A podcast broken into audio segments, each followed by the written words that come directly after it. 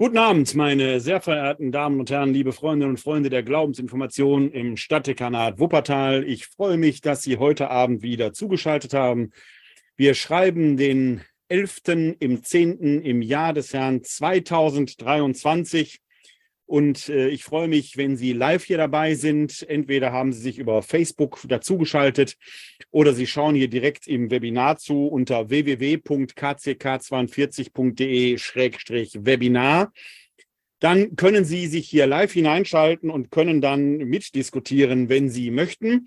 Vielleicht schauen Sie sich aber auch die Aufzeichnung an, die ich äh, immer kurz nach der Live-Übertragung veröffentliche, entweder bei YouTube in unserem YouTube-Channel Cut City Kirche Video. Da gibt es eine eigene Playlist zu den Glaubensinformationen, wo Sie sich dann alle Glaubensinformationen, die wir entsprechend veröffentlicht haben, anschauen können.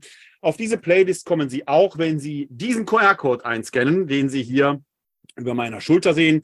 Dann kommen Sie direkt dahin. Vielleicht hören Sie sich aber auch äh, die Glaubensinformationen als Audiopodcast an. Den können Sie entsprechend in einem Podcatcher Ihrer Wahl abonnieren, wenn Sie danach der Glaubensinformation suchen oder Sie besuchen meine Podcast-Seite unter podcast.pr-werner-kleine.de. Dort finden Sie dann auch die Podcasts, unter anderem den Podcast hier zur Glaubensinformation. Wie auch immer, wann auch immer, wo auch immer Sie zuschauen, seien Sie mir herzlich gegrüßt. Das Datum nach dem gregorianischen Kalender habe ich vorhin schon gesagt. Es ist der 11. Oktober im Jahr des Herrn 2023. Nach dem jüdischen Kalender feiern wir heute den 26. Tischri. Wir haben in diesen Tagen, und das war noch nicht so ganz klar, als ich das Thema hier aufgeschrieben hatte, dass es äh, wieder mal aktueller ist, als man denkt. Wir haben in diesen Tagen in den jüdischen Gemeinden das Fest Simchat Torah, die Freude über die Weisung des Herrn gefeiert. Und das hat sehr viel mit unserem Thema zu tun.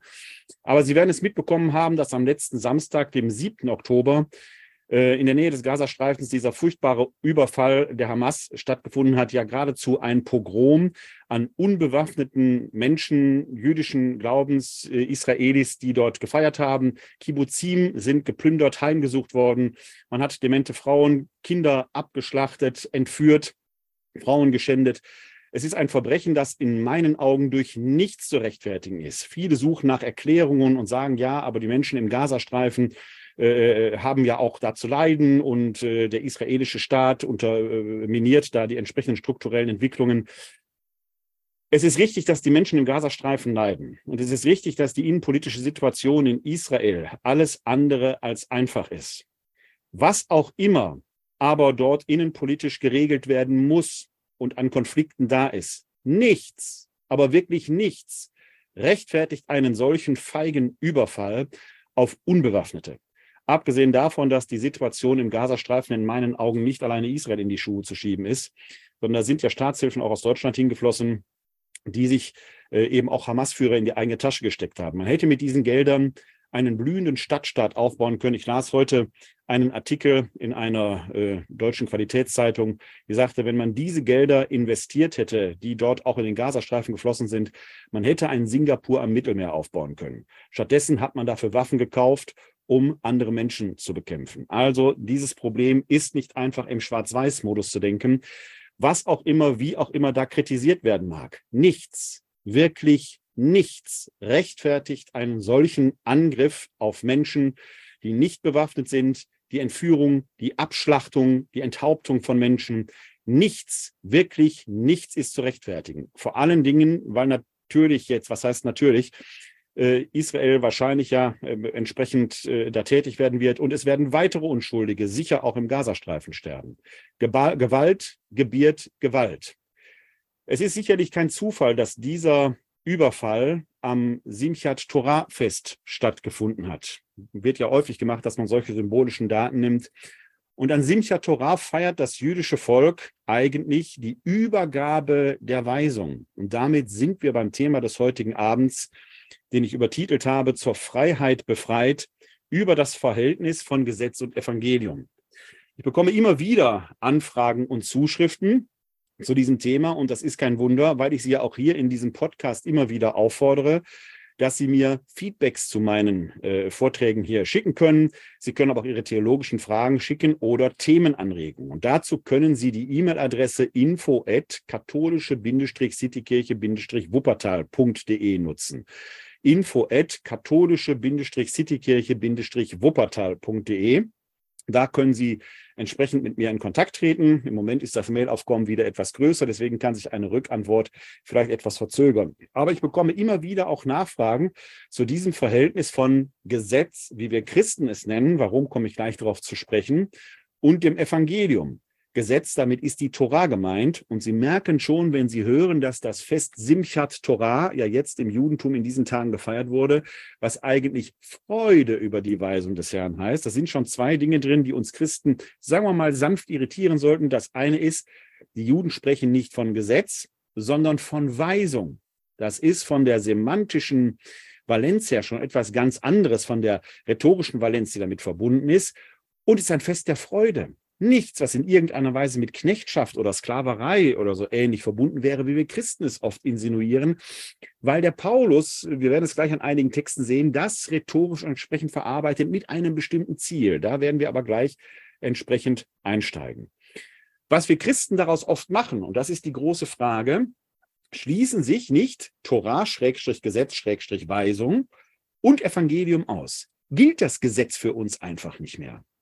Und da sage ich jetzt schon, ohne groß spoilern zu wollen, da muss man ein kleines Fragezeichen hintermachen. So einfach ist es dann tatsächlich nicht. Und so möchte ich mich mit Ihnen heute auf eine kleine bibeltheologische Reise zu der Frage machen, wie verhalten sich eigentlich Gesetz und Evangelium zueinander? Dazu lade ich Sie herzlich ein und freue mich, wenn Sie Fragen haben, live im Webinar sind, äh, die direkt hier stellen. Sie können dann die Handhebefunktion nutzen oder wenn Sie live bei Facebook zuschauen, dann nutzen Sie doch bitte einfach die Kommentarfunktion. Wie gesagt, kurz darauf, vielleicht in ein, zwei Tagen, werden Sie dann die aktuelle Folge entweder bei YouTube oder äh, als Audiopodcast entsprechend hören können. Steigen wir ein. Das Wesentliche habe ich direkt am Anfang schon gesagt. Juden würden nie vom Gesetz sprechen, wenn sie von der Torah sprechen, sondern sie sprechen von der Weisung des Herrn.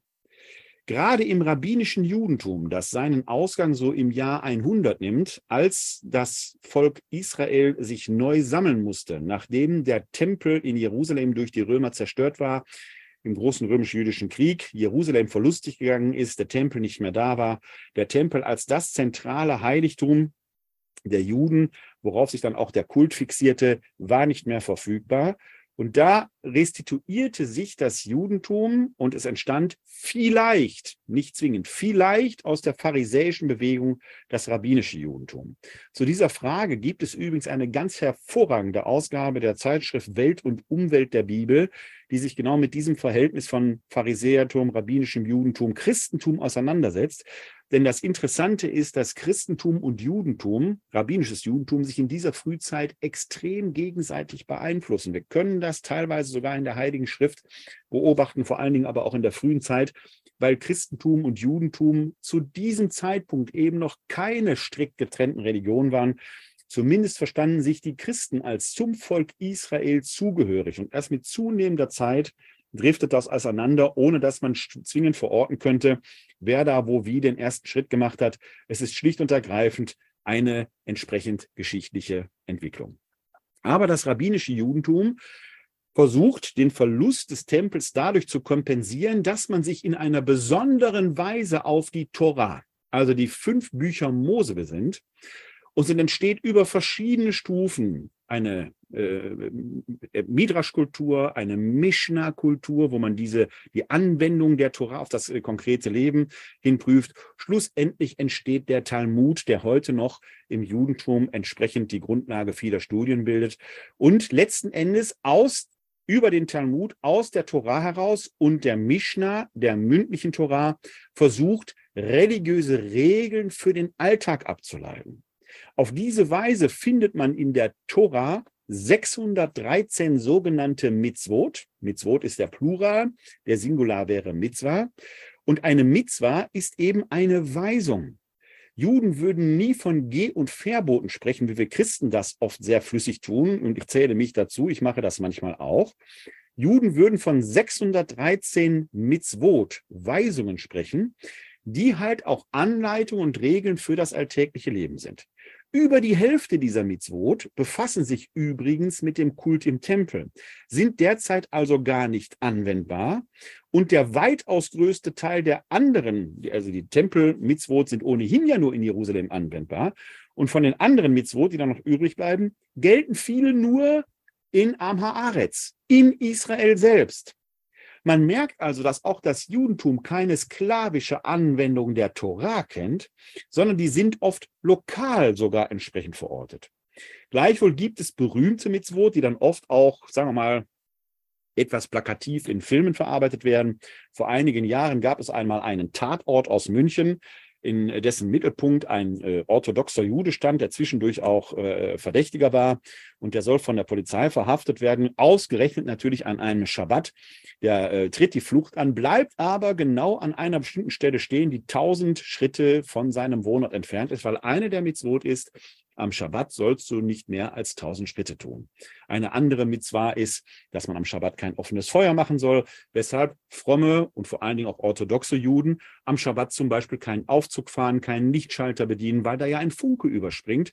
Und man bedient sich dann entsprechend anderer Möglichkeiten. Es gibt die sogenannten Schabbesuhren, sind eigentlich, äh, kann man sagen, Zeitschaltuhren, die dann halt am Schabbat vorher programmiert werden und dann automatisch das Licht äh, an- und ausmachen oder andere Gerätschaften an- und ausschalten, sodass man sich als frommer, gläubiger Jude da selbst jetzt nicht über das Gebot hinwegsetzen muss. Oder in jüdischen Hotels, wenn sie in Israel sind, werden Sie es am Schabbat erleben, dass man den Aufzugknopf gar nicht drücken muss, sondern dass der Aufzug automatisch auf jeder Etage stehen bleibt und so weiter und so weiter.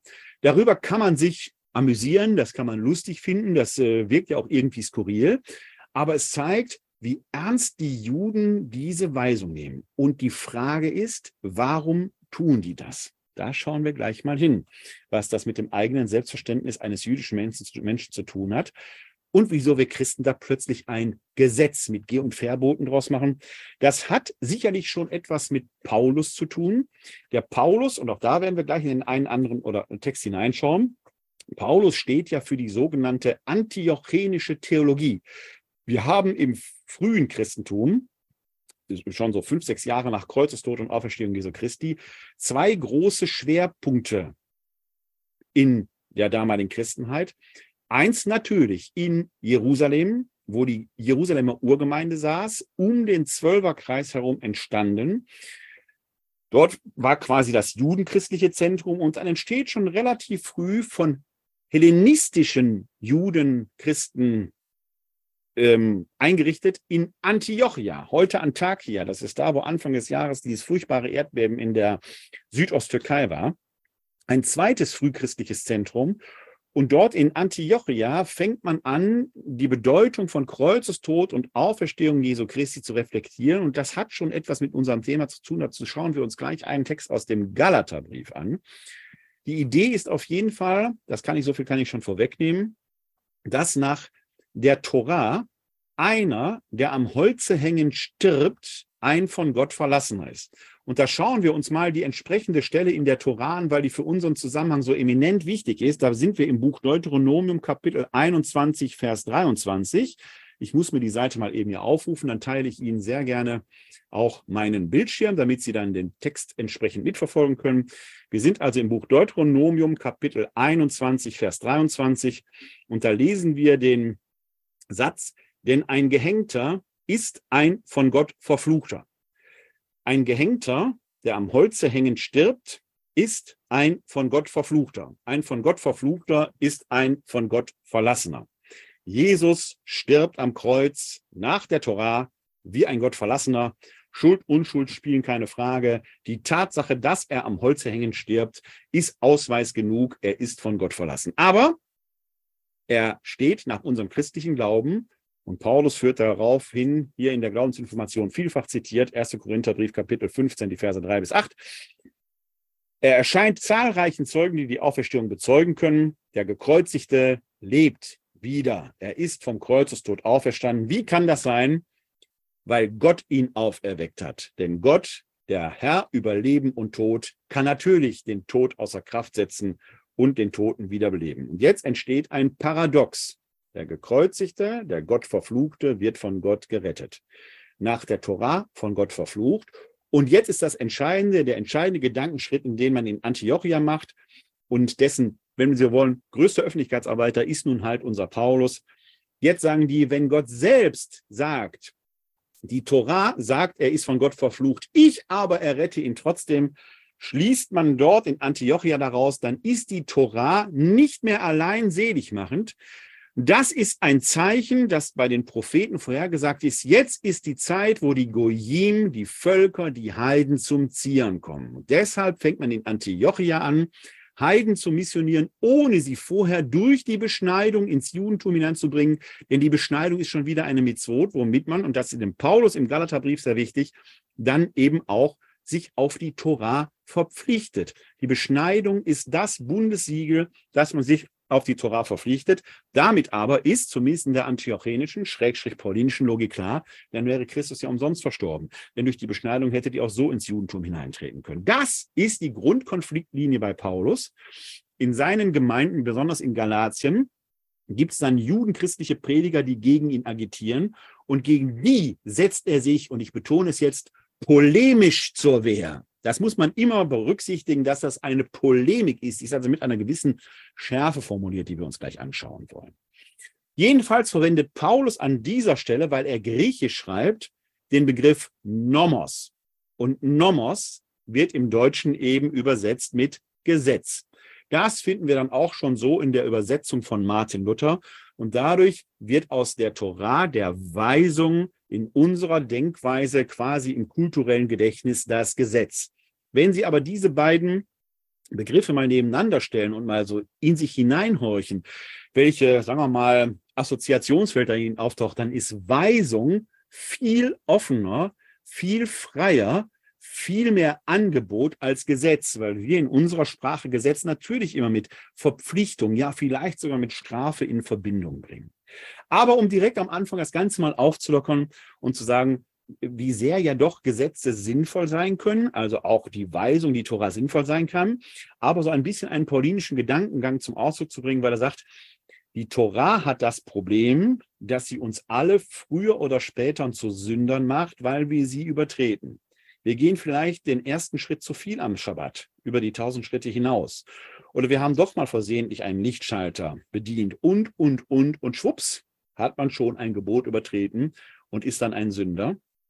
Ich frage Sie, die deutsche Straßenverkehrsordnung hat doch für uns alle einen wichtigen Sinn, weil sie unser Zusammenleben im Straßenverkehr doch sehr gut regelt. Wir kennen die Regel rechts vor links, dass man an einem Stoppschild halten muss und dass die rote Ampel eben anzeigt, hier bleibst du stehen.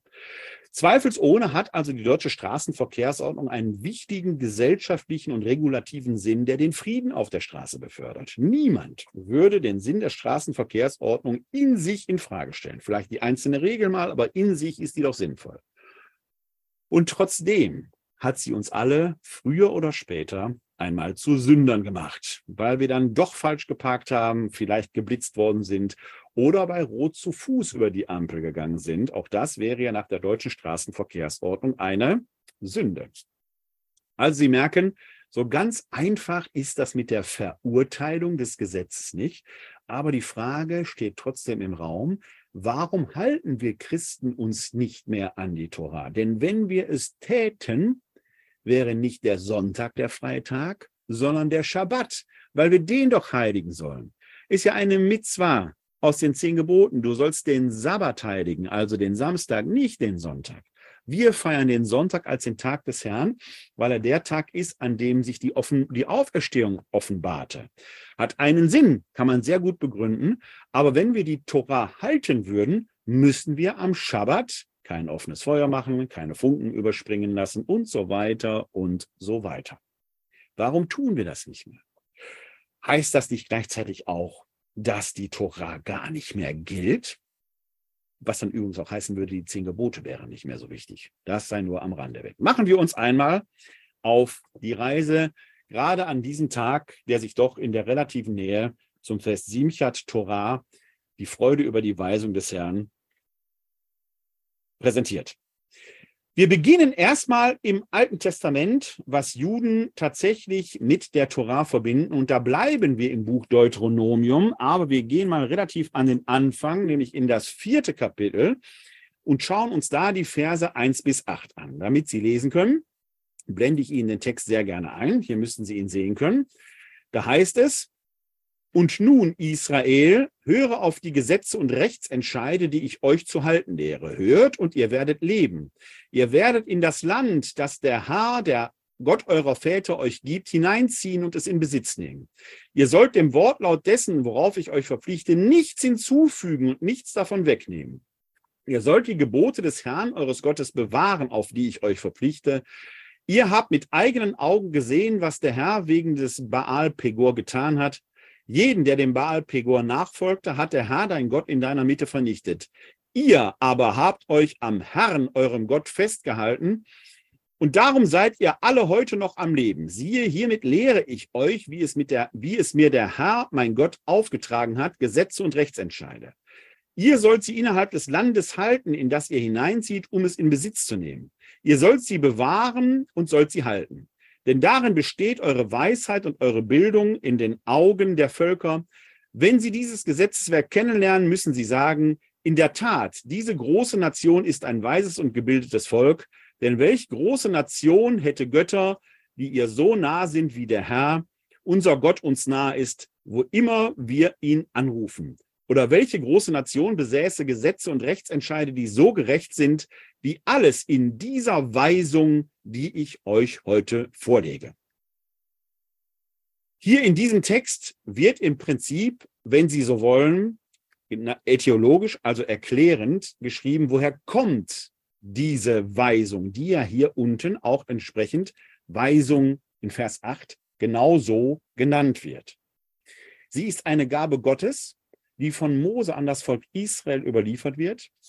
Und der Wortlaut, so heißt es ja hier in Vers 2, der Wortlaut ist festgelegt von Gott selbst.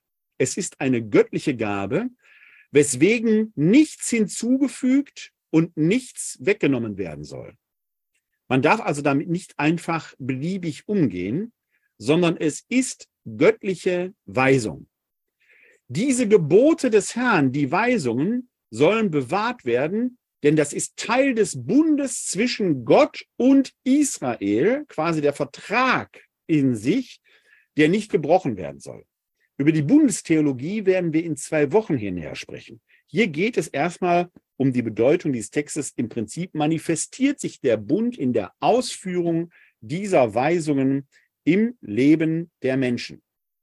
Was aber hier in diesem Text noch deutlich wird, wenn man dieser Weisung folgt, wird es zum Guten gehen. Wenn man dieser Weisung nicht folgt, wird das Konsequenzen haben. Das ist hier diese Geschichte mit dem Baal Pegor, wo deutlich wird, wenn man von dem wahren Pfad abweicht, wird das entsprechende Konsequenzen haben. Im frühen Judentum war damit der sogenannte Tun-Ergehen-Zusammenhang verbunden. Kann man einfach erklären, der Mensch orientiert sich an der Weisung Gottes, er erfüllt sie. Das Volk Israel hält sich an diese Weisung. Das Volk wird, dem Volk wird es wohlergehen, wirtschaftlicher Wohlstand, der Mensch hat langes Leben und so weiter. Wenn sich das Volk oder der einzelne Mensch nicht an die Weisung hält, wird es in diesem Leben eine entsprechende Konsequenz haben. Er wird krank werden, das Volk wird seine Heimat verlieren und so weiter. Für das Volk Israel war immer klar, dass zumindest auch bis, ist bis heute noch für die orthodoxen Juden so, und das ist gerade in diesen Tagen politisch hochbrisant, wenn das Volk Israel angegriffen wird und seine Selbstständigkeit verliert, hängt das auch damit zusammen, dass man selbst nicht mehr sich an der Torah orientiert hat. Was da jetzt theologisch in diesen Tagen in Israel passieren wird, ist hochinteressant, wie man dieses Drama was dort sich im, äh, in der Nähe des Gazastreifens abgespielt hat, theologisch bewältigt wird. Denn in der Geschichte Israels spielt dieser Tun-Ergehen zusammen eine wichtige Rolle. Ein Zusammenhang, den wir Christen so nicht mehr kennen. Denn gerade jener Apostel Paulus kehrt den um. Der Tun-Ergehen-Zusammenhang, der auch im Alten Testament schon nicht durchgängig so ist, sondern in den späten Schichten des Alten Testaments auch schon in Frage gestellt wird. Dafür steht zum Beispiel das Hierbuch oder die Makkabäer-Geschichten. Aber auf den frühen Stufen des Alten Testamentes ist das so der Fall. Du musst etwas tun, damit Gott dich liebt. Dieses Verhältnis kehrt der Apostel Paulus um, der sagt, du bist immer schon von Gott geliebt, deshalb sollst du die Liebe Gottes in der Welt zeigen. Wenn man nur sagt, du bist von Gott geliebt, kann gar nichts mehr schiefgehen, dann passiert das, was in der korinthischen Gemeinde offenkundig passiert ist, dass die Menschen tun und lassen, was sie wollen. Söhne heiraten ihre Mütter, man isst Götzenopferfleisch, die Reichen übervorteilen die Armen. Und dann schreibt die korinthische Gemeinde ja eben einen Brief an den Apostel Paulus und fragt, offenkundig, hast du dir das so vorgestellt? Ist das so richtig? Und die Antwort des Paulus im ersten Korintherbrief ist frappierend. Er sagt nämlich, ja, nein. Er attestiert denen, die so ja eigentlich moralisch verwerflich handeln, einen starken Glauben und sagt denen, ihr habt recht, ihr könnt nicht aus der Liebe Gottes fallen, aber durch euer doch bedenkliches Verhalten führt ihr diejenigen, die nicht einen solchen starken Glauben haben, in die Irre und das darf nicht sein. Deshalb weil du weißt, dass du von Gott geliebt bist, sollst du so in der Welt leben und das in der Welt zeigen. dann ist es nämlich nicht mehr egal, weshalb Paulus vom Gesetz der Liebe Christi spricht. Wir Christen kennen auch ein Gesetz. Wir kennen nicht mehr in dem Sinne das Befolgen der 613 Geh- und Verbote der Torah, der Weisungen der Torah, die aber gar nicht aufgehoben sind, das nur am Rande. Aber wir gehen davon aus, dass die Erfüllung, die sklavische Erfüllung, ich benutze jetzt mal den Begriff, den Paulus verwendet hat, nicht alleine selig macht. Wir kennen das Gesetz der Liebe Christi. Durch uns soll die Liebe Gottes in der Welt offenbar werden. Weshalb Jesus selber sagt, liebe Gott und deinen Nächsten wie dich selbst. Damit ist das Gesetz erfüllt. Also ganz gesetzesfrei sind wir dann letzten Endes doch nicht. Das nur am Rande. In dem kleinen Textabschnitt, den wir gerade gelesen haben, äh, aus dem Buch Deuteronomium, taucht aber dann am Anfang noch etwas auf. Direkt in Vers 1, und das ist ein Satz, den werden wir äh, noch einige Male heute Abend vielleicht hören, in, in, in wechselnden, ähm, ähm, in wechselnder Weise. Und nun, Israel, hör auf die Gesetze und Rechtsentscheide, die ich euch zu halten lehre. Hört und ihr werdet leben. Die Weisung des Herrn ist, wenn man so will, der Humus, der Mutterboden, aus dem das Leben für das Volk Israel erwächst. Es ist ein Lebensgrund. Nichts, was in irgendeiner Weise schrecklich oder furchtbar wäre. Es wird vom Volk Israel die Gabe der Torah, der Weisung, als lebensermöglichender Grund für das Volk Israel verstanden. Deswegen feiert man Simchat Torah, die Freude über die Weisung des Herrn. Und es geht darum, Leben zu haben, Leben zu geben, Leben zu ermöglichen. Was das bedeutet, kann man in diesen Tagen, und das wusste ich natürlich nicht, als ich die Veranstaltung geplant und ausgeschrieben habe, in diesen Tagen nach dem furchtbaren Massaker in Israel nicht hoch genug einschätzen. Allen, und den Satz werden wir am Schluss unseres Vortrages heute hier nochmal hören, allen kann man wirklich nur zurufen, und am Schluss werde ich auch das entsprechende Bibelzitat zitieren, wählt bitte das Leben. Allen Beteiligten, den Leuten im Gazastreifen, dem Volk Israel, den, denen, die das Leben immer noch verachten und denen, die das Leben beschützen wollen, allen muss man zurufen, wählt die maßvollen Dinge, wählt das Leben. Gewalt gebiert Gewalt. Ihr aber, und das ist der Wille Gottes, wie in der Torah drin steht, ihr aber wählt das Leben. Schauen wir noch mal weiter, wie der Text, den wir gerade hatten, weitergeht. Wir gehen dann in die Verse 9 und 10. Muss ich mal ein bisschen hier runterblättern, einen kleinen Moment, damit ich den Vers 9 finde. Hier haben wir. Jedoch nimm dich in Acht und achte gut. Vergiss nicht die Ereignisse, die du mit eigenen Augen gesehen und die Worte, die du gehört hast. Lass sie dein ganzes Leben lang nicht aus dem Sinn. Präge sie deinen Kindern und Kindeskindern ein. Vergiss nicht den Tag, als du am Horeb vor dem Herrn, deinem Gott, standest. Der Herr hatte zu mir gesagt, ruf mir das Volk zusammen. Ich will sie meine Worte hören lassen. Sie sollen lernen, mich zu fürchten, solange wie sie im Land leben. Und sie sollen auch ihre Kinder lernen. Dieser Textpassus scheint erstmal nur relativ wenig mit uns zu tun zu haben. Ich habe ihn aber mit Blick auf das, was in den letzten Tagen eigentlich ist, jetzt heute hineingenommen.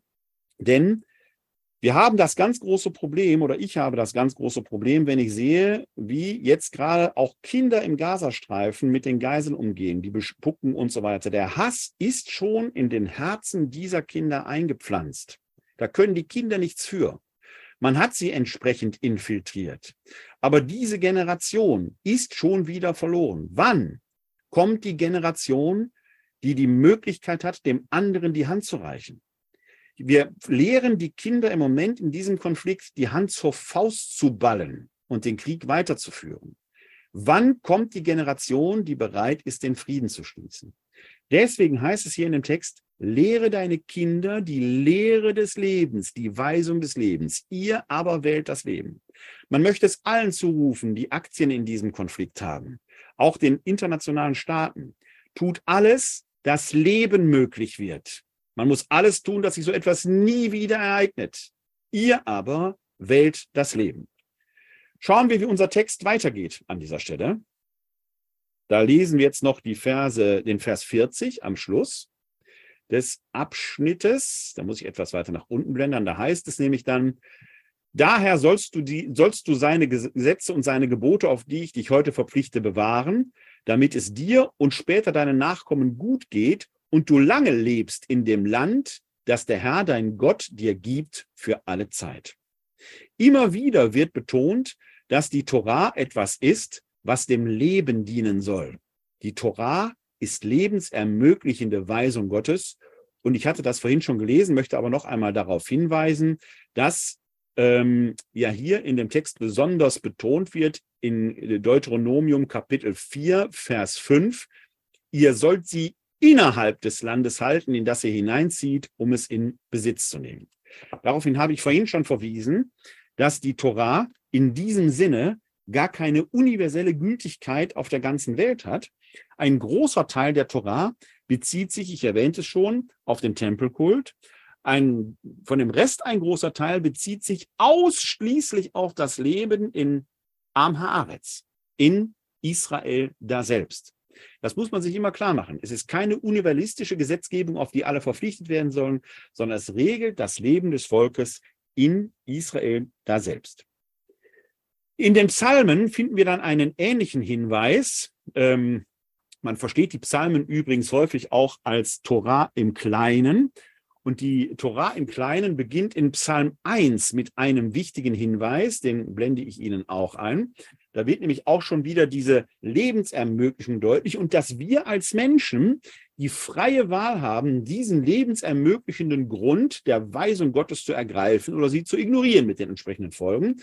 Psalm 1 lautet, Selig der Mann, der nicht nach dem Rat der Frevler geht, nicht auf dem, äh, auf dem Weg der Sünder steht, nicht im Kreis der Spötter sitzt, sondern seinen Gefallen hat an der Weisung des Herrn, da haben Sie den Begriff wieder, bei Tag und bei Nacht über seine Weisung nachsinnt. Man muss, das ist ein wichtiger Hinweis, auch für die Weise, wie wir Christen mit äh, Bibeln umgehen. Man erlebt ja immer wieder häufig, dass man so Bibelzitate um den Ohren, um die Ohren gehauen bekommt wie einen nassen Waschlappen. Da kriegt man nur Kopfschmerzen von. Aber die Heilige Schrift ist für uns Wort Gottes ja, aber weil Gott natürlich nach Menschenart sprechen muss, sonst würden wir seine Weisung ja gar nicht verstehen. Und menschliche Sprache ist nie exakt. Wir müssen Sprache hören, nachdenken, verstehen und dann entscheiden. Diesen Prozess nennt man Interpretation. Wir müssen also über die Weisung des Herrn nachsinnen und sie interpretieren. Die Juden haben das in ihren Talmudschulen perfektioniert. Man studiert dort nie alleine, sondern immer mindestens zu zweit, damit man ein Korrektiv hat. Denn man geht immer davon aus, ich selbst könnte ja mit meiner Interpretation möglicherweise etwas übersehen haben. Ich könnte ja in die Irre gehen. Das verlernen wir in unserer westlichen Kultur häufig. Wir haben eine ganze Reihe von Klugscheißern in unserem Land und die vergessen allzu oft, dass klug geschissen nicht immer zwingend auch besser gewusst ist. Man darf natürlich für seine Sache streiten, man muss aber nachgedacht haben, man muss eine Meinung gebildet haben. Man sagt nicht irgendwas daher und sagt, das ist meine Meinung. Nein, ich muss meine Meinung schon begründen können. Sonst ist es bloß ein Standpunkt, der den Aktionsradius einer Mülltonne hat. Eine Meinung muss gebildet sein durch Nachdenken und durch Argumente abgesichert. Über die können wir streiten. Und dann haben wir einen Blumenstrauß verschiedener Interpretationen. Und so ist das mit dem Wort Gottes auch. Das Wort Gottes ist interpretabel. Es setzt natürlich gewisse Spielregeln. Ich kann, wenn da steht, die Sonne geht auf, nicht sagen, die Sonne geht nicht auf. Steht ja da anders. Aber ich kann natürlich die Frage stellen, ist das jetzt naturwissenschaftlich gemeint oder ist es metaphorisch gemeint? Da kann, Sie, Sie merken schon, wie wir da schnell in einen entsprechenden Diskurs rein. Schauen wir aber weiter in Psalm 1 hinein. Also man muss nachdenken über die Weisung des Herrn bei Tag und bei Nacht, also eigentlich stetig. Er ist wie ein Baum, dieser Mann, er ist wie ein Baum gepflanzt an Bächen voll Wasser, der zur rechten Zeit seine Frucht bringt und dessen Blätter nicht welken. Alles, was er tut, wird ihm gelingen. Nicht so die Frevler. Sie sind wie Spreu, die der Wind verweht. Darum werden die Frevler im Gericht nicht bestehen, noch die Sünder in der Gemeinde der Gerechten. Denn der Herr kennt den Weg der Gerechten, der Weg der Frevler aber verliert sich. Psalm 1 als Eröffnung des Psalters, der wie gesagt auch als Torah im Kleinen verstanden werden kann, sagt sofort oder stellt uns sofort vor Augen, orientiere dich an der Weisung des Herrn, dann wird es dir gut ergehen. Du bist wie ein Baum, der an Wasserbächen gepflanzt ist. Wähle das Leben. Dein Leben wird gut genährt sein. Oder du entscheidest dich für den Weg der Frevler, die eben verdorren wie die Spreu im Wind. Sie merken an dieser Auswahl von Bibelstellen, es gäbe jetzt zahlreiche andere, die wir am Alten Testament in den Texten des altehrwürdigen Bundes finden könnten. Diese Torah, die Weisung des Herrn, ist nichts, worunter das Volk Israel gelitten hätte. Nein, es freut sich, dass es würdig ist, diese Weisung als erste unter den Völkern empfangen zu haben. Und das feiert man entsprechend. Und man versucht sich daran zu orientieren, das Leben zu wählen. Schauen wir jetzt einmal in das Neue Testament hinein. Wie kommt es überhaupt zu diesem, ich betone jetzt mal, vermeintlichen Konflikt um die, ähm, um die ähm, äh, Frage Evangelium oder Torah? Wenn wir da hineinschauen, da sind wir mal im Galaterbrief. Das ist quasi so eine Art Standardtext, wenn man das so formulieren will, Standardtext für diese äh, äh, Frage, weil Paulus sich gerade in diesem Brief, im Galaterbrief, da entsprechend mit auseinandersetzt. Und da springen wir einmal in das dritte Kapitel hinein. Ich rufe den Text bei mir auf und dann blende ich Ihnen den Text natürlich sehr, sehr gerne entsprechend ein. Da haben wir ihn. Und wir gehen in die Verse 6 bis 14. Da heißt es, Paulus geht jetzt auf Abraham zurück. So auch bei Abraham, er glaubte Gott und das wurde ihm als Gerechtigkeit angerechnet. Er kennt also, die aus dem Glauben leben, sind Söhne, man darf ergänzen, und Töchter Abrahams. Und da die Schrift vorhersah, dass Gott die Völker aufgrund des Glaubens gerecht gemacht hatte, hat sie dem, Abra, hat sie dem Abraham im Voraus verkündet. Moment, ich hier nochmal. Hat sie dem Abraham im Voraus verkündet, in dir sollen alle Völker gesegnet sein. Also werden sie, die Glauben, gesegnet mit dem glaubenden Abraham. Diejenigen aber, die aus den Werken des Gesetzes leben, stehen unter einem Fluch, denn geschrieben steht, verflucht ist jeder, der sich nicht an alles hält, was das Buch des Gesetzes zu tun vorschreibt. Dass aber durch das Gesetz niemand vor Gott gerecht wird, ist offenbar, denn der aus Glauben Gerechte wird leben. Für das Gesetz aber gilt nicht aus Glauben, sondern es gilt, wer die Gebote erfüllt, wird durch sie leben. Christus hat uns vom Fluch des Gesetzes freigekauft, indem er für uns zum Fluch geworden ist. Denn es steht geschrieben, verflucht ist jeder, der am Holze hängt. Jesus Christus hat uns freigekauft, damit den Völkern durch ihn der Segen Abrahams zuteil wird und wir so durch den Glauben den verheißenen Geist empfangen.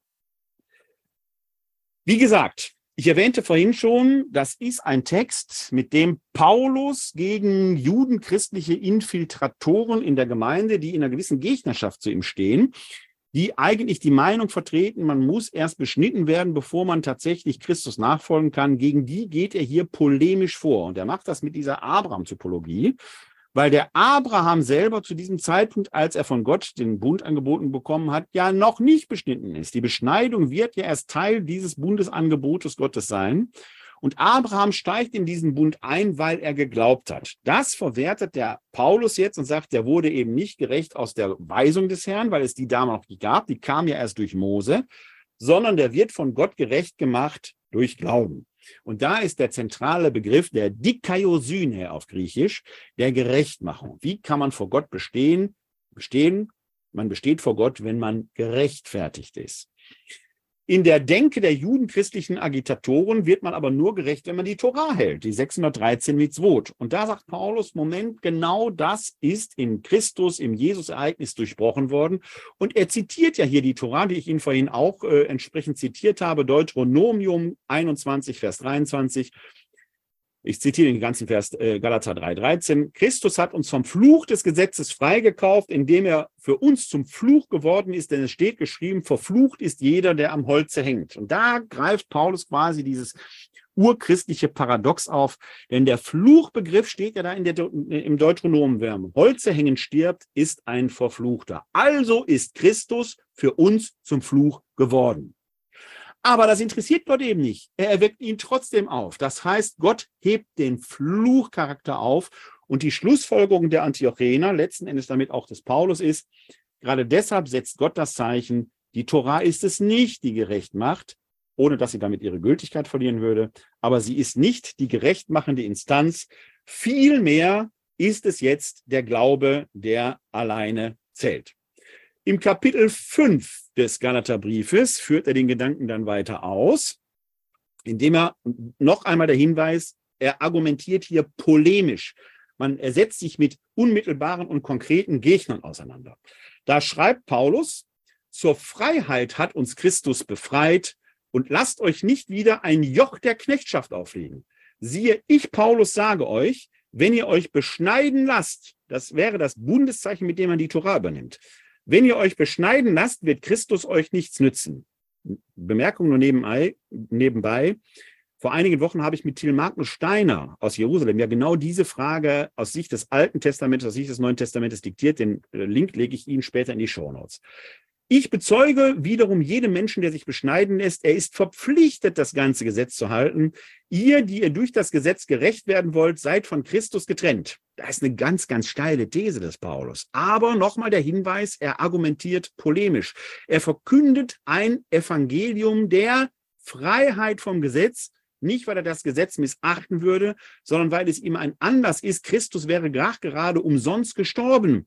Denn durch den Kreuzestod Jesu Christi, der nach der Torah ja ein Fluchtod ist, und der Auferstehung zeigt Gott, jetzt ist die Zeit gekommen, wo das Heil über Israel hinausgeht, ohne dass es Israel genommen würde. Ihr seid aus der Gnade herausgefallen, denn wir erwarten im Geist aus dem Glauben die Hoffnung der Gerechtigkeit.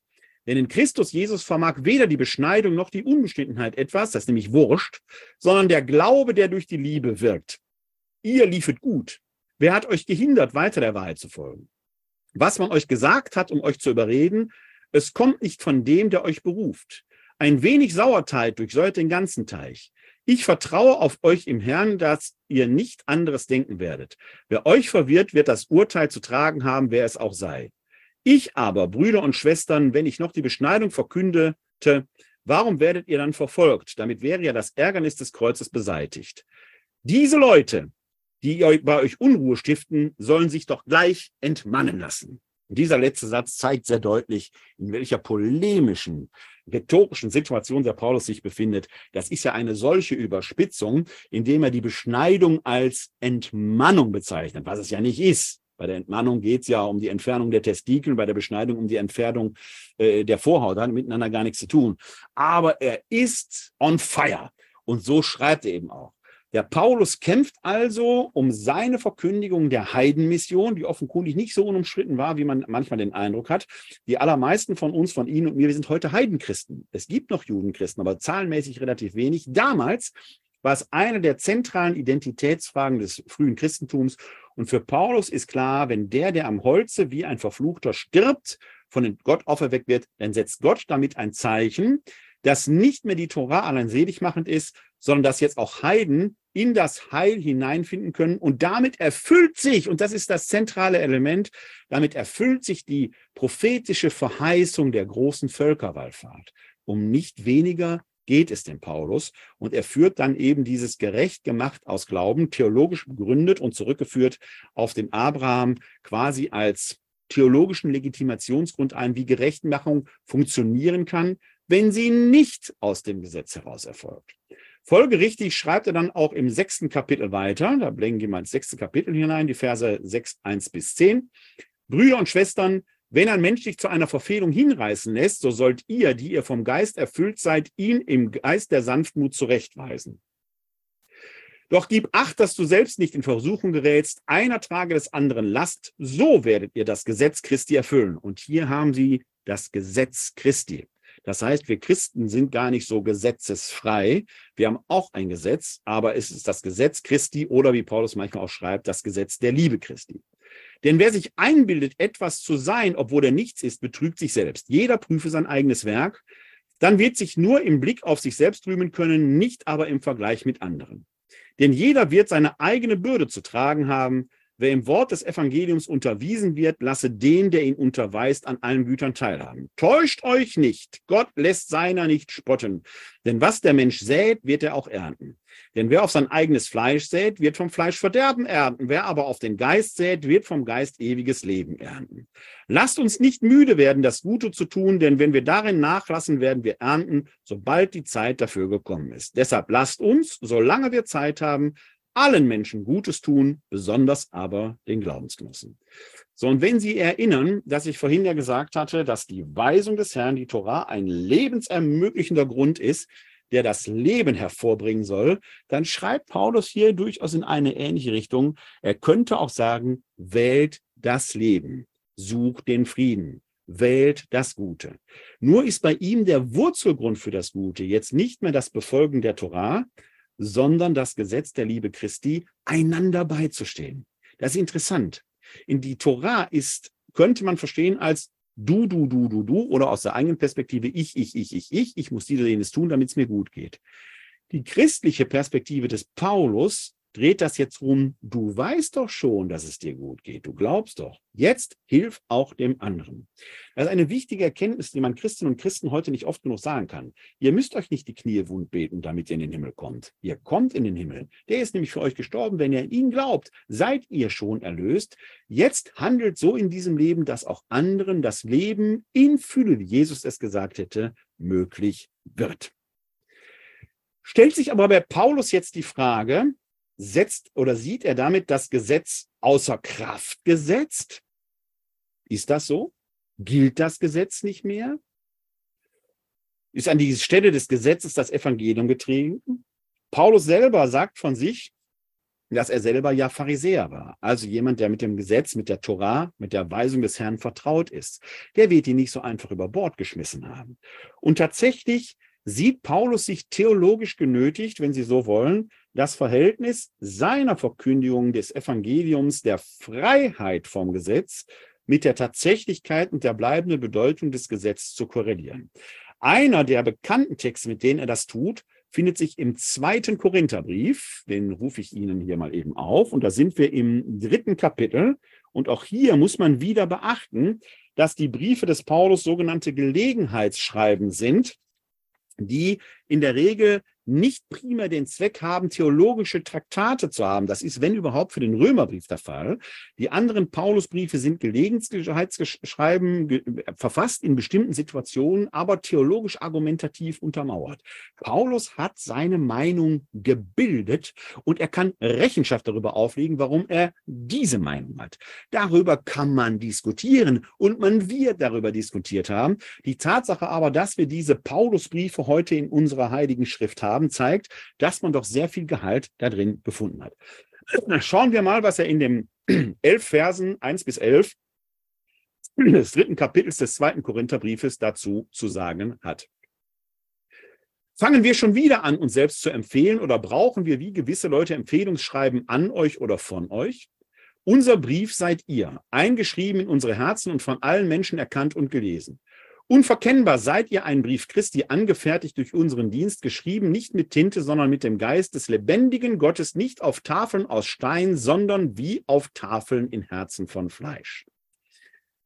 Der Paulus rekurriert an dieser Stelle, ich mache mal eine kleine Zäsur, an einen äh, Brauch, den es damals zeitgenössisch gab, teilweise gibt es ja noch heute noch, dass, wenn man auf Wanderschaft war und in eine Gemeinde kam, wo man vielleicht nicht bekannt war, man Empfehlungsbriefe vorwies.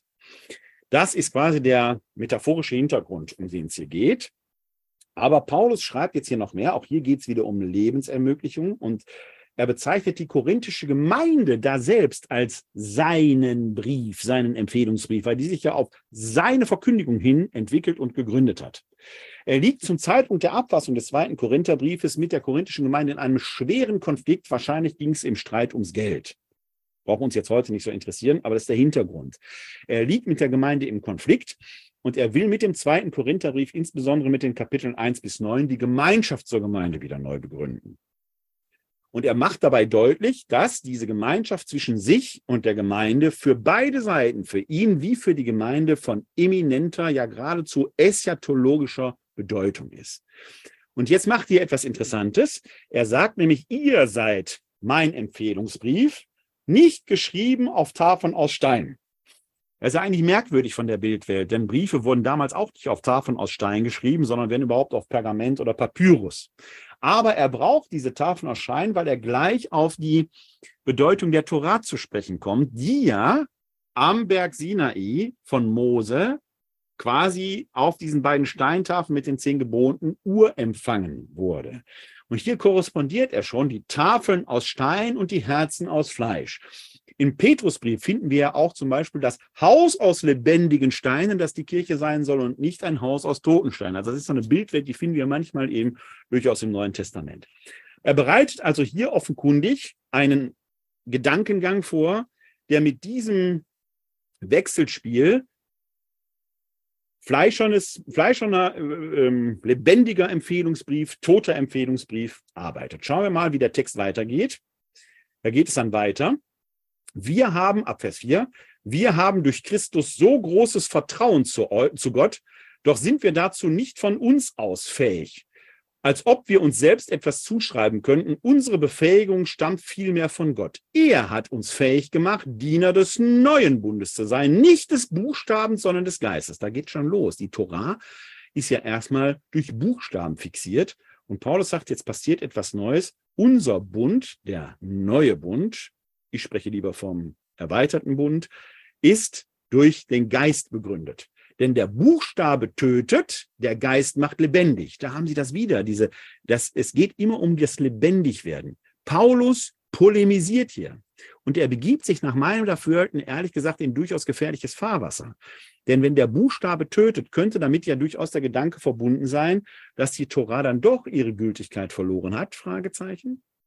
Wenn aber schon der Dienst des Todes, dessen Buchstaben in Stein gemeißelt waren, so herrlich ist, dass die Israeliten das Gesicht des Mose nicht anschauen konnten, weil er seine Herrlichkeit ausstrahlte, die doch vergänglich war, wie sollte dann nicht der Geist des Herrn nicht viel herrlicher sein? Hier spielt der Paulus auf eine Begebenheit an, die wir im Buch Exodus finden. Als Mose vom Berg Sinai mit den beiden Steintafeln herunterkommt, strahlte sein Gesicht so hell, dass man ihn nicht angucken konnte. Deswegen legte man ein Tuch über ihn. Das heißt, die Herrlichkeit des alten Bundes, die Torah, strahlt.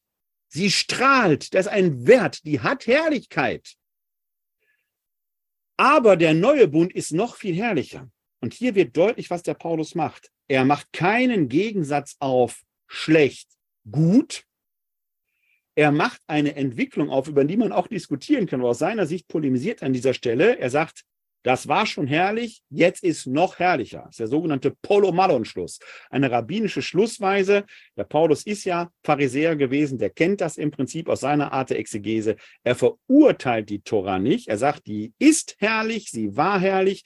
Der Bund des Geistes ist noch herrlicher. Das heißt, das Alte behält seine Würde, aber das, was jetzt kommt, strahlt noch viel heller. Denn wenn schon der Dienst der Verurteilung herrlich war, diese Sache mit der Verurteilung kommt eben daher, das hatten wir vorhin im Galaterbrief, weil man die Torah nie hundertprozentig erfüllen kann, früher oder später wird man ein Gebot übertreten, so wie man auch die Straßenverkehrsordnung früher oder später übertreten wird. Denn wenn schon der Dienst der Verherrlichung herrlich war, so ist der Dienst der Gerechtigkeit noch viel herrlicher. Eigentlich ist das Verherrlichte nämlich in diesem Fall gar nicht verherrlicht angesichts der überragenden Herrlichkeit. Wenn nämlich schon das Vergängliche in Herrlichkeit erschien, die Herrlichkeit des Bleibenden wird es überstrahlen. Das macht eben hier deutlich, der alte Bund, die Torah, ist nicht aufgehoben, es behält Herrlichkeit, aber im Vergleich zu der Herrlichkeit, die durch Kreuzestod und Auferstehung Jesu Christi deutlich geworden ist, ist sie noch, äh, verblasst sie etwas. Fun Fact am Rande. Diese Geschichte mit dem Tuch, das man über Mose legte, fand im Tempel zu Jerusalem eine entsprechende Adaption, weil der Ort des Allerheiligsten, wo man die Shechina, die Herrlichkeit Gottes gegenwärtig wähnte, mit einem Vorhang abgegangen war, damit man die Herrlichkeit Gottes nicht unverhüllt anschaute, weil wir analog zu der Begegnung des Glanzes auf dem äh, Antlitz äh, äh, des Mose den mosaischen Wunsch nämlich hören, dass er die Herrlichkeit Gottes schauen wollte. Und Gott ihn zurückweist und sagt, meine Herrlichkeit zu schauen ist Leben, denn nicht möglich, würdest du sie sehen, du würdest augenblicklich sterben. Und dann quengelt der Mose rum und er darf die Herrlichkeit Gottes schauen, aber nur unter zwei Bedingungen. Erstens, er darf nur auf den Rücken Gottes schauen, der an ihm vorübergezogen ist. Und zweitens äh, äh hält Gott ihm da äh, noch die äh, Augen zu und versteckt in einer Felsspalte. Den Daumen, den Sie gerade gesehen haben, das macht hier Zoom automatisch, dass wenn man den Daumen zeigt, kann ich nochmal probieren, dann taucht irgendwann früher oder später der Daumen auf. Nettes kleines Feature. Fällt mir gerade auf. Das erleben wir im Buch Exodus und Paulus verwertet das jetzt und sagt, im Tempel wird im Endeffekt dieser Vorhang vor das Allerheiligste gehängt, weil man die Herrlichkeit Gottes nicht unverhüllt anschauen darf. Im Moment des Todes Jesu lesen wir in den Evangelien aber, dass just dieser Vorhang im Tempel von oben bis unten entzwei reißt. Die Herrlichkeit Gottes liegt jetzt offenbar und braucht nicht mehr zerhüllt zu werden. Und diese Geschichte verarbeitet der Paulus hier im Endeffekt. Die Herrlichkeit, die in Jesus Christus aufgeschieden ist, ist so hell, dass sie nicht mehr verhüllt zu werden braucht und uns letzten Endes das wahre Leben ermöglicht. Wir schauen noch an eine Stelle im Römerbrief, weil im Römerbrief der Paulus sich nochmal insbesondere mit dem Verhältnis auch Israels äh, und äh, der äh, hinzugekommenen Heiden auseinandersetzt. Und da gibt's auch eine entsprechende Replik äh, über das Gesetz. Da sind wir im Römerbrief im siebten Kapitel ab Vers sieben. Das schauen wir uns auch noch an. Römerbrief Kapitel sieben ab Vers sieben. Da heißt es, was sollen wir nun sagen? Ist das Gesetz Sünde? Keineswegs. Das ist erstmal eine ganz wichtige apodiktische Feststellung am Anfang. Auch für den Paulus hat das Gesetz nichts Sündhaftes an sich. Es gilt sogar weiterhin. Es macht nur nicht allein gerecht. Man darf also eigentlich gar nicht den Gegensatz Gesetz oder Evangelium aufmachen, sondern das Evangelium ist, wenn man es paulinisch führen würde, überwölbt das Gesetz und macht es für uns lebensdienlich, indem es uns von der strikten Befolgung befreit. Eigentlich kann man sagen, wenn du bei Rot über die Ampel gegangen bist, pass auf, wähle das Leben. Guck wenigstens richtig hin. Du wirst dadurch nicht ein schlechterer Mensch. Man sollte sich trotzdem an die eine oder andere Regel halten. Also das Evangelium umwölbt, wenn Sie so wollen, das Gesetz und macht es zu einem lebensdienlichen Gesetz, weil wir nicht nur auf die eigene Heiligkeit schauen, sondern darauf, dass das Leben für andere auch möglich wird. Was sollen wir also nun sagen? Ist das Gesetz Sünde? Keineswegs. Jedoch habe ich die Sünde nur durch das Gesetz erkannt. Ich hätte ja von der Begierde nichts gewusst, wenn ich das Gesetz gesagt hätte, du sollst nicht begehren. Die Sünde aber ergriff die Gelegenheit, die ihr durch das Gebot gegeben war, und bewirkte in mir alle Begierde, denn ohne das Gesetz war die Sünde tot. Ich aber lebte einst ohne das Gesetz, aber als das Gebot kam, wurde die Sünde lebendig. Ich dagegen starb und musste erfahren, dass dieses Gebot, das zum Leben führen sollte, mir den Tod brachte. Denn nachdem die Sünde die Gelegenheit ergriffen hatte, die ihr durch das Gebot gegeben war, täuschte und tötete sie mich durch das Gebot. Also der Paulus bemisst dem Gesetz hier erstmal eine wichtige Rolle zu, dass es uns überhaupt in die Lage bringt, das Gute vom Schlechten zu trennen. Es ist eine Richtschnur, ein Kanon, der uns ermöglicht, das Gute überhaupt herauszufinden. Das ist ja ein Wert. Aber wie so oft kann man auch diesen Wert quasi überdehnen sodass uns das Gesetz dann auch zum Sünder macht. Ich mache, wenn ich mich zum Sklaven des Gesetzes mache, das ist der berühmte Jesuswort, der Schabbat ist für den Menschen da und nicht der Mensch für den Schabbat. Fasst das quasi so marisch zusammen. Das Gesetz muss mir zum Leben dienen. Wenn ich mich zum Sklaven des Gesetzes mache, weil ich mich permanent in Angst wähne, ich könnte etwas übertreten haben und des Heiles verlustig gegangen zu sein, dann verliert das Gesetz seinen lebensspendenden Wert und dann werde ich zum Sklaven der Sünde. Das ist der Gedankengang, den Paulus hier quasi macht. Deshalb ist das Gesetz heilig und das Gebot heilig, gerecht und gut. Klare Feststellung. Für Paulus ist das Gesetz die Weisung, muss man immer sagen. Er verwendet im Griechischen den Begriff Nomos. Habe ich ja eingangs gesagt, es geht immer um die Weisung. Deshalb ist das Gesetz, Schrägstrich, die Weisung heilig und das Gebot ist heilig, gerecht und gut. Ist dann etwa das Gute mir zum Tod geworden? Keineswegs sondern die Sünde verursachte, damit sie als Sünde offenbar werde, mir durch das Gute den Tod. Denn durch das Gebot sollte die Sünde sich in ihrem ganzen Ausmaß als Sünde erweisen. Wir wissen nämlich, dass das Gesetz selbst vom Geist bestimmt ist. Ich aber bin fleischlich, das heißt verkauft unter die Sünde. Denn was ich bewirke, begreife ich nicht. Ich tue nicht das, was ich will, sondern das, was ich hasse. Wenn ich aber tue, was ich nicht will, erkenne ich an, dass das Gesetz gut ist. Dann aber bin nicht mehr ich es, der dies bewirkt, sondern die in mir wohnende Sünde. Ich weiß nämlich, dass in mir, das heißt in meinem Fleisch, nichts Gutes wohnt. Das Wollen ist bei mir vorhanden, aber ich vermag das Gute nicht zu verwirklichen. Denn ich tue nicht das Gute, das ich will, sondern das Böse, das ich nicht will, das vollbringe ich. Wenn ich aber das tue, was ich nicht will, dann bin ich nicht mehr, dann bin nicht mehr ich es, der es bewirkt, sondern die in mir wohnende Sünde. Ich stoße also auf das Gesetz, dass in mir das Böse vorhanden ist, obwohl ich das Gute tun will. Denn in meinem Inneren freue ich mich am Gesetz Gottes.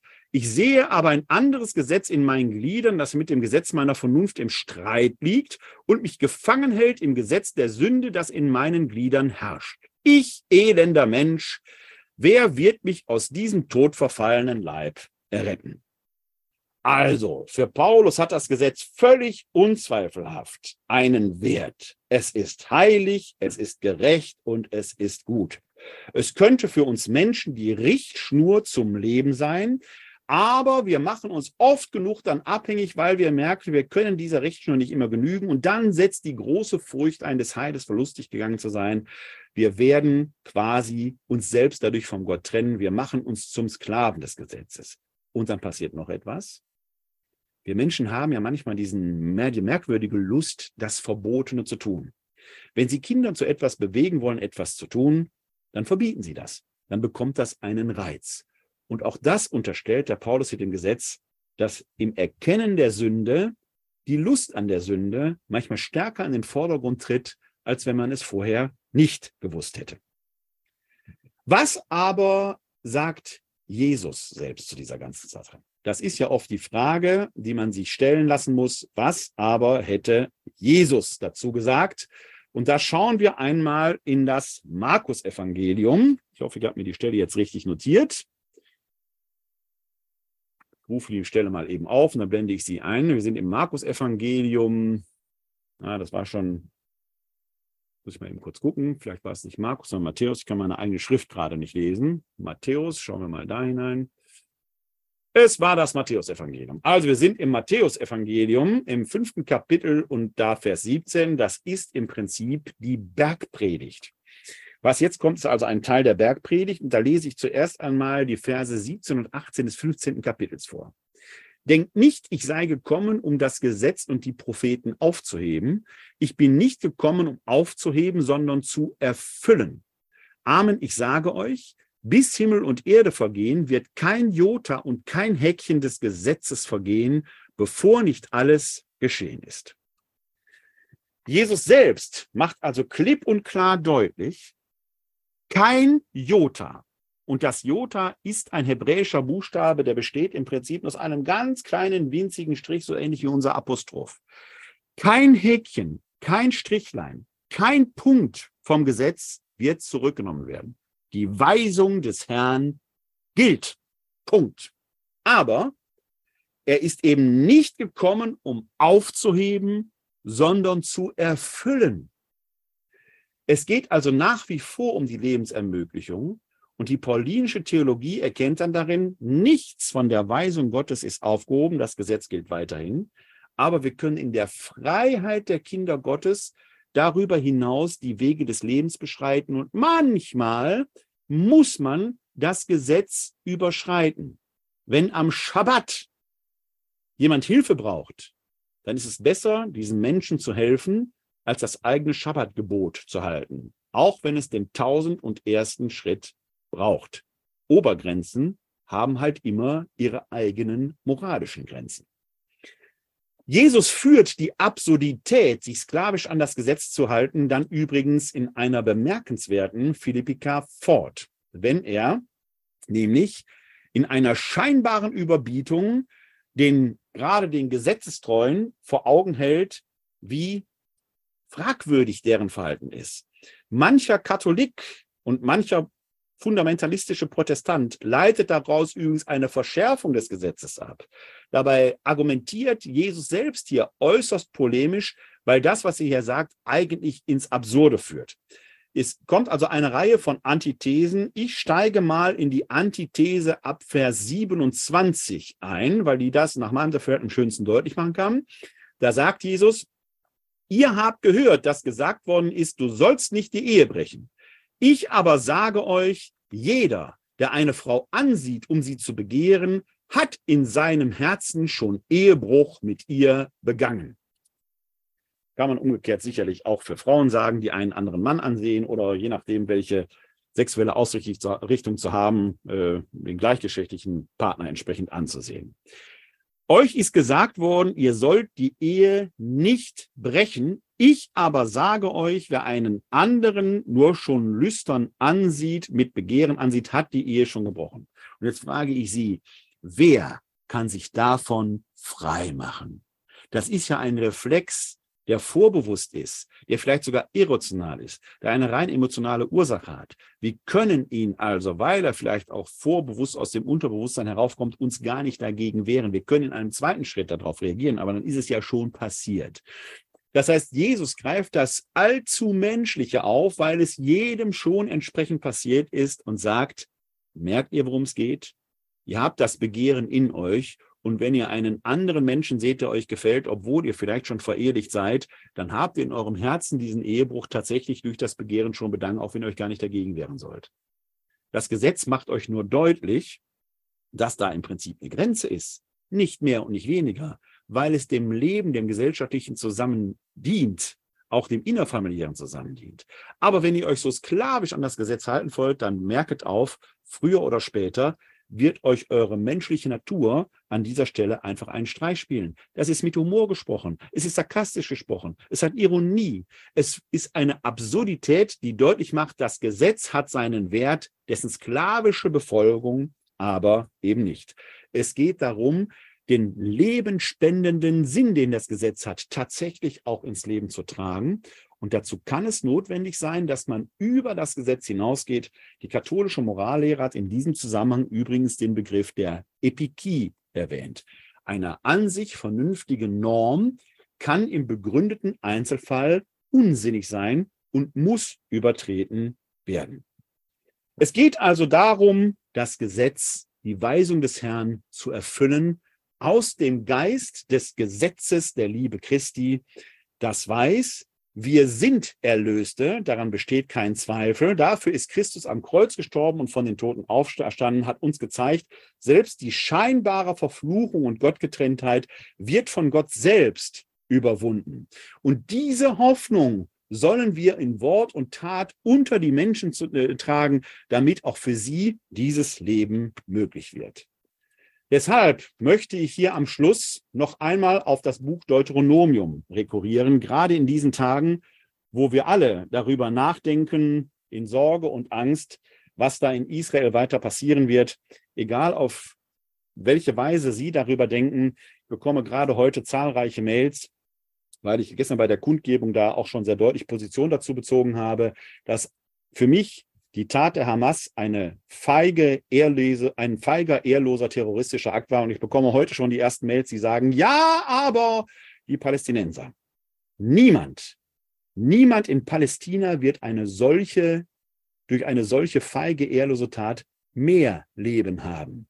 Wer unbewaffnete Zivilisten angreift, ist und bleibt ein feiger, ehrloser Terrorist. Dazu stehe ich nach wie vor.